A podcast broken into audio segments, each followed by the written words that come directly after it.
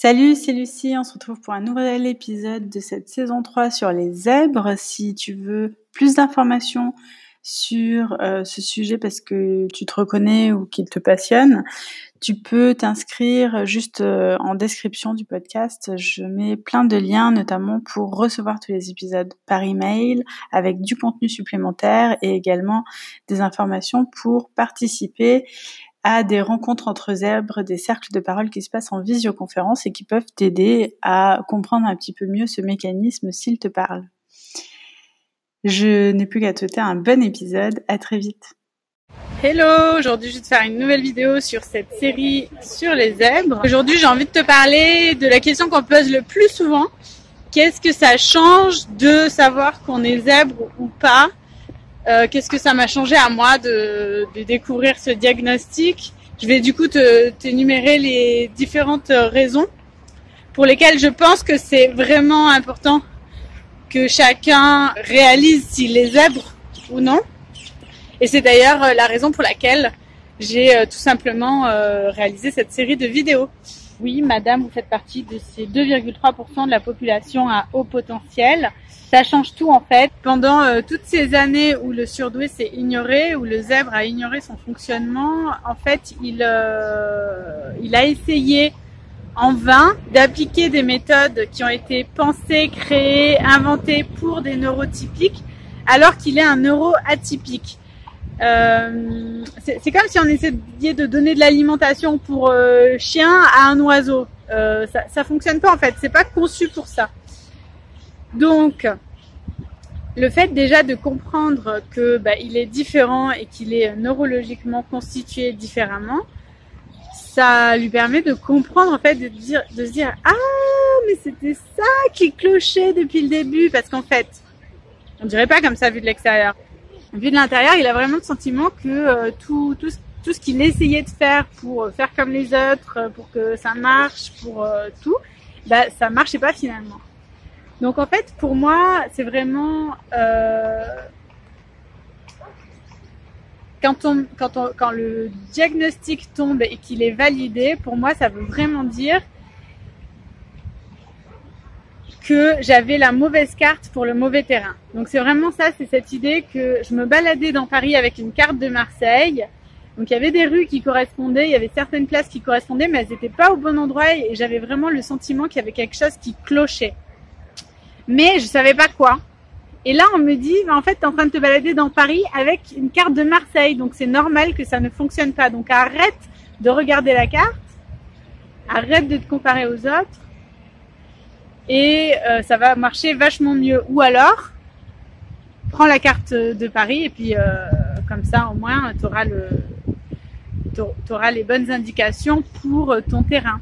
Ça semble hyper anodin, mais ça change tout parce que au fond de nous, depuis notre naissance, on a l'intuition qu'il y a quelque chose qui cloche, qu'il y a quelque chose qui ne fonctionne pas et rien ne nous prouve autour de nous que euh, cette intuition est vraie. Et comme en plus le zèbre est quelqu'un de très intuitif, euh, du coup, il a cette richesse d'intuition à l'intérieur de sa tête et il euh, ne peut pas faire confiance à cette intuition qui prend beaucoup de place et qui est là régulièrement. J'aime bien parler des zèbres quand il y a des chevaux derrière moi. Juste le fait d'avoir posé un diagnostic, ça permet de dire, ok, cette intuition de base, qui est une intuition peut-être la plus vieille que tu, dont tu te souviennes, elle n'a jamais été vérifiée. Eh bien aujourd'hui, grâce au diagnostic, elle est vérifiée cette intuition. Et du coup, ça nous permet de commencer à nous faire confiance, chose qui jusque-là était finalement impossible parce que voilà, on, avait, euh, euh, je pense que c'est quelque chose que les non surdoués peuvent avoir du mal à comprendre et c'est pas grave et je les excuse et, c'est ok parce qu'en fait ils n'ont jamais vécu avec cette souffrance du surdoué qui s'ignore, donc c'est normal qu'ils comprennent pas à quoi ça sert de se diagnostiquer. Depuis sa naissance, elle a le sentiment à l'intérieur, de façon vraiment très intime, qui est qu'elle est différente, qu'elle a quelque chose d'important à faire ici, qu'elle ne vient pas de cette planète, ou en tout cas qu'elle est euh, un peu différente de ce qu'elle voit être les humains autour d'elle. C'est un petit peu comme si on utilisait une balance et qu'on n'avait pas fait la tare. Donc du coup, euh, la, la, balance n'est pas vraiment ajustée et donc tout ce qu'on va regarder autour de nous n'est pas ajusté. On, on est, euh, on est un petit peu dévié dans notre perception de la réalité. C'est comme si, on, si notre intuition était mal ajustée. En fait, c'est comme si on avait une boussole mal ajustée. Donc forcément, c'est difficile de s'orienter dans la vie quand on n'a pas euh, la bonne boussole pour avancer. Plus on va vérifier que notre intuition est vraie comme ça, plus ça va nous faire confiance, on va pouvoir suivre cette intuition, qui est d'une valeur inestimable.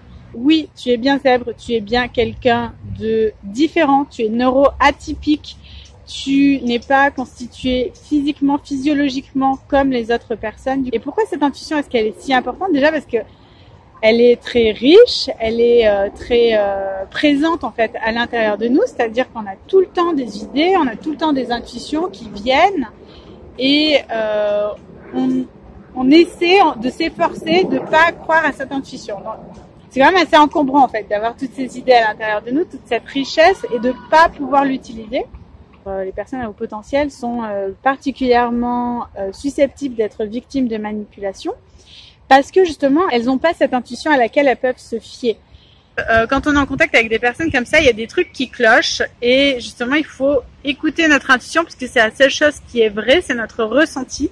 Et quand on écoute ce que dit la personne, on va finir par croire sa version des faits qui est une version inverse à notre ressenti.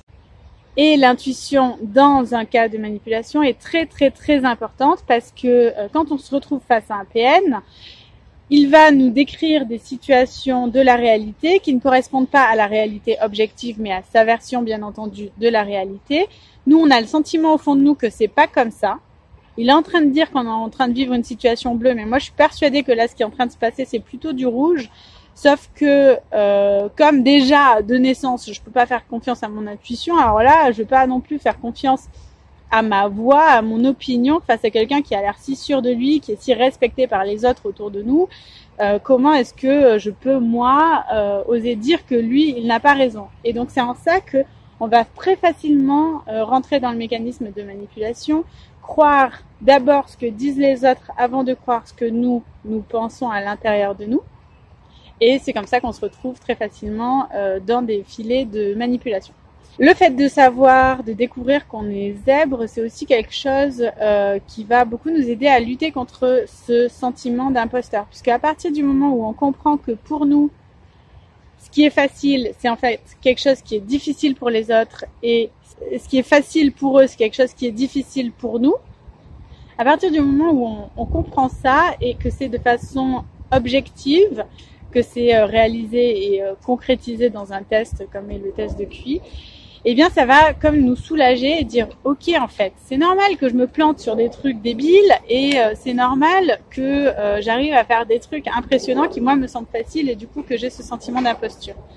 Donc là encore le test de QI est quelque chose qui va vraiment nous aider à retrouver de l'estime de nous, à nous faire confiance et à arrêter de nous projeter dans les autres, de vouloir montrer aux autres que on vaut la peine, de vouloir prouver nos efforts, de vouloir euh, toujours nous mettre en arrière-plan par rapport aux autres et du coup passer à côté de euh, montrer nos talents et, d'en faire profiter la société.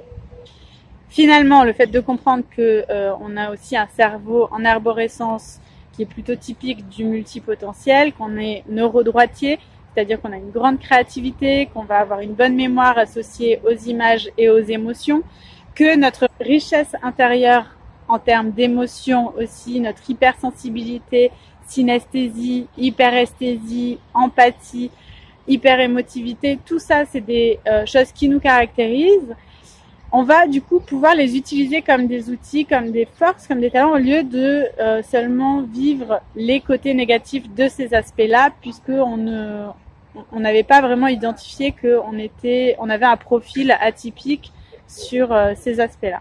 Donc moi concrètement, qu'est-ce que ça a changé depuis que je sais que j'ai eu euh, la validation le jour du diagnostic? Concrètement, je l'ai senti le jour même euh, même euh, la première semaine, j'ai déjà eu des premiers retours et de façon assez inexplicable. Je sais pas trop comment ces personnes-là ont pu me faire des retours, mais j'ai vraiment eu un changement à l'intérieur de moi, un changement de comportement. C'est-à-dire que euh, tout d'un coup, je n'avais plus ce besoin incessant de reconnaissance et de prouver que je fais assez d'efforts, de prouver, d'avoir toujours le sentiment en fait que j'en fais jamais assez. Donc du coup, d'être dans ce dans ce mécanisme, dans ce comportement d'en faire tout le temps trop quoi, qui est assez typique du coup du zèbre qui s'ignore. Arrêter tout d'un coup d'en faire trop en permanence, ça fait du bien. On se dit que euh, pendant toutes ces années, finalement, on a été en suradaptation permanente. On a fait des efforts de dingue pour euh, correspondre à un moule, à une société, à une façon de faire qui ne nous correspondait pas. Et du coup, on lâche. Le, premier euh, réflexe, c'est de lâcher et d'arrêter de faire tous ces efforts. Et en fait, pendant un moment, de dire oh les gars, là, euh, j'ai fait des tonnes d'efforts jusqu'à présent. Maintenant, c'est vous qui allez en faire. Alors, ça peut faire peur aux personnes de notre entourage. C'est normal, c'est ok. Tout changement fait peur de toute façon. Mais euh, c'est hyper bénéfique parce que du coup, au lieu de fonder nos relations sur un manque de confiance en nous et un je vais faire tout ce que tu veux parce que j'ai peur de ne pas être aimé, on va pouvoir commencer à fonder nos relations sur un voilà ce dont j'ai vraiment envie, est-ce que tu es capable ou non de me le donner? Et donc concrètement, ben, ça décoiffe. Hein. Moi, j'ai déjà des amitiés qui euh, ont explosé en plein vol parce qu'elles étaient basées jusque-là sur euh, moi qui avais peur de ne pas assez en faire en permanence, qui était tout le temps en train de me suradapter aux besoins de l'autre, d'utiliser mon hyper empathie euh, pour répondre à ses besoins sans que lui n'ait forcément euh, besoin d'exprimer euh, ses besoins. C'est agréable hein, d'être en ma compagnie euh, si, si je suis dans cette modalité-là, mais moi au bout d'un moment je m'épuise et puis elle ne m'apporte plus rien cette relation. Donc automatiquement à partir du moment où je sais que je suis zèbre, j'arrête d'être dans ce mode-là. Et dès que j'arrête d'être dans ce mode-là, la personne en face ne comprend pas pourquoi je suis euh, si égoïste de son point de vue. En fait, c'est juste que j'ai commencé à capter euh, quels étaient mes propres besoins et à, les exprimer. Et, euh, du coup, ça clash parce que cette personne-là ne voit plus l'intérêt de notre relation et finalement moi non plus. Donc c'est pas grave. Bon, ça, heureusement, ça le fait pas avec tout le monde. Hein. Il y a quand même plein, plein, plein de monde avec qui euh, on a des relations saines et du coup on garde contact et, euh, et ça peut même permettre d'aller à un autre niveau dans la relation. Euh, J'en ai parlé dans la vidéo euh, deux zèbres qui se rencontrent, euh, une conversation entre deux zèbres qui s'assument ou deux zèbres qui s'assument pas.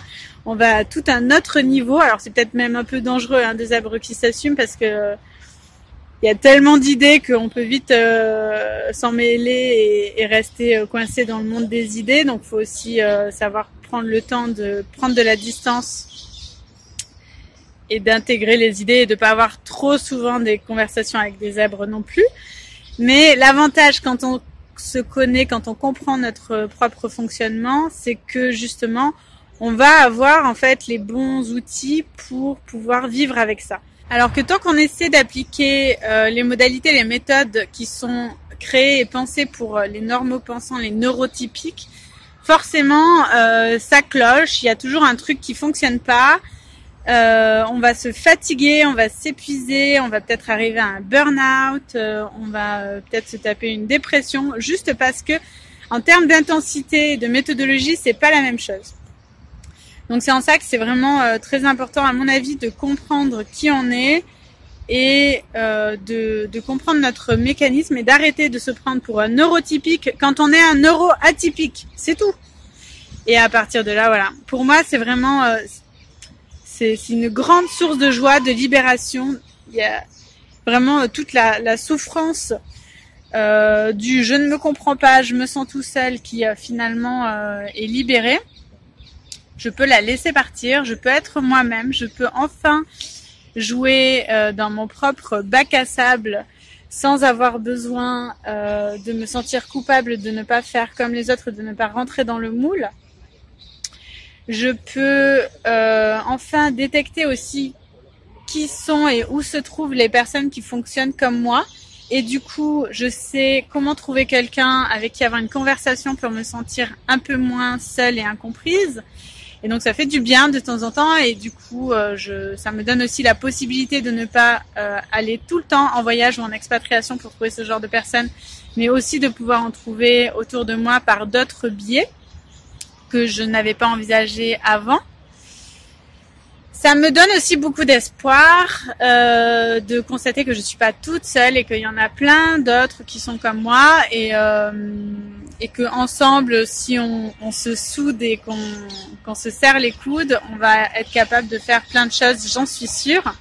Et donc ça, l'espoir, c'est quelque chose qui est vraiment très important chez les zèbres. Je pensais pas dire ça un jour, mais passer un test de QI, c'est l'action que j'ai faite qui m'a le plus aidé à sortir de la souffrance, la peur, la tristesse et la dépression. Donc, euh, si tu te reconnais dans les descriptions du zèbre et que pour l'instant tu hésites à passer un test de QI, vraiment je ne peux que te recommander de le faire.